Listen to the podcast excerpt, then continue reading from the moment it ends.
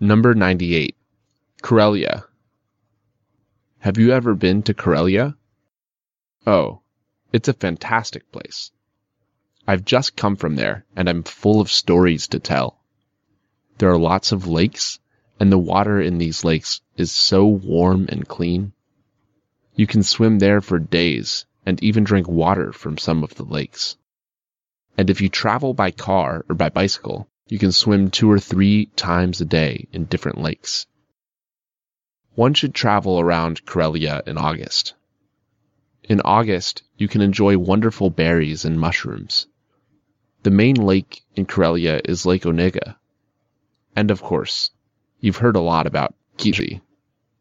You should take a boat and cross Lake Onega. It will take you about two hours, so you can admire the beauty of the island and the famous wooden church. It is built without any nails. Go to Karelia and you won't regret it.